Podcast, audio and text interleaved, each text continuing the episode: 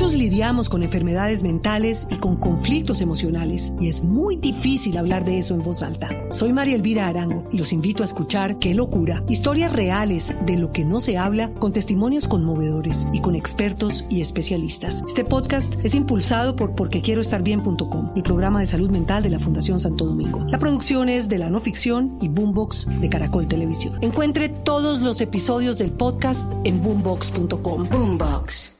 Dos de la tarde y dos minutos y les seguimos contando sobre el incendio que consumió la iglesia de San Andrés de Pisimbalá.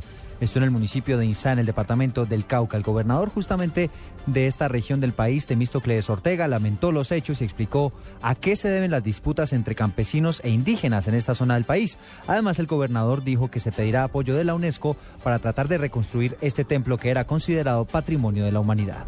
Eterno conflicto por tierras en el departamento ha tomado unas características eh, preocupantes, profundamente tristes. Es un patrimonio cultural de la humanidad. Si en ese hecho hubo eh, intencionalidad, estamos investigando a ver qué pasó.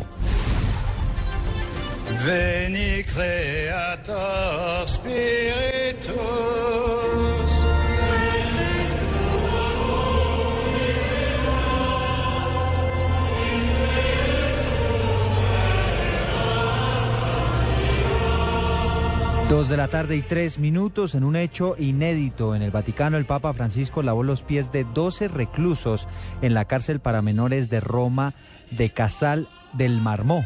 Durante esta ceremonia, el sumo pontífice quiso imitar lo que alguna vez hizo Jesucristo con los doce apóstoles en el marco de la última cena.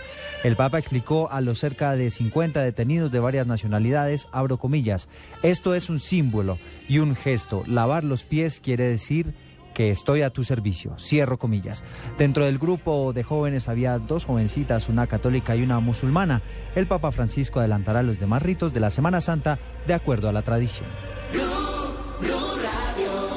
Noticias contra reloj en Blue Radio.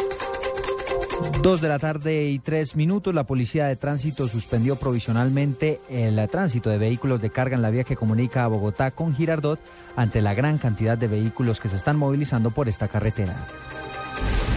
Estamos atentos a la reacción de los familiares de los cuatro uniformados que fueron asesinados en cautiverio, al parecer a manos de Salomón Huaca Artunduaga, alias Arturo Rojas, quien fue abatido hoy por el ejército.